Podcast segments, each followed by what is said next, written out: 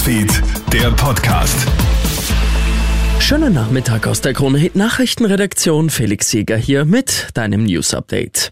Eine Loge am Opernball. Klingt toll, dass man dafür durchschnittlich acht Monate arbeiten müsste, um sie sich leisten zu können? Eher nicht.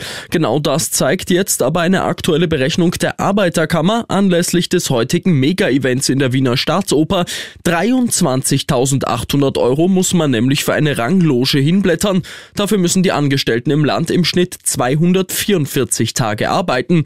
Wobei auch bei diesem Rechenbeispiel die Gender Pay Gap sichtbar wird, so Matthias Schnetzer von der Arbeiterkammer Wien. Bei Frauen sind es fast 300 Tage Arbeit, die für eine Rangloge zu leisten wären. Bei Männern sind es immerhin auch noch 213 Tage, aber der Unterschied zwischen den Geschlechtern ist hier schon auch dramatisch.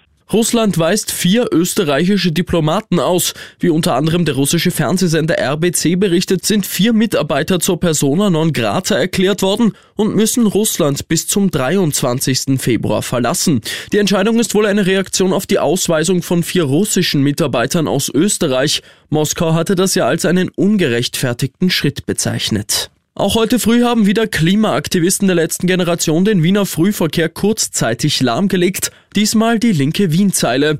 Heute wird aber das Vorgehen bei der Räumung durch die Polizei scharf von den Aktivisten kritisiert. Demnach hätten die Beamten Regeln missachtet, Demonstranten trotz schon getrockneten Klebers von der Straße gerissen. Jetzt will man eine Beschwerde einreichen. Der Stau im Wiener Frühverkehr war zeitweise rund vier Kilometer lang. Und zu seinem 60. Geburtstag macht Basketballlegende Michael Jordan das größte Geschenk selbst. Ganze 10 Millionen Dollar hat er an die Make-A-Wish Foundation gespendet.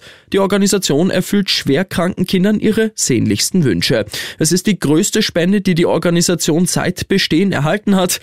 Jordans Botschaft, für ihn ist es das größte Geschenk, wenn noch mehr Kinder den Moment erleben, wenn ihr Traum wahr wird. Ich wünsche dir noch einen schönen Abend. Newsfeed, der Podcast.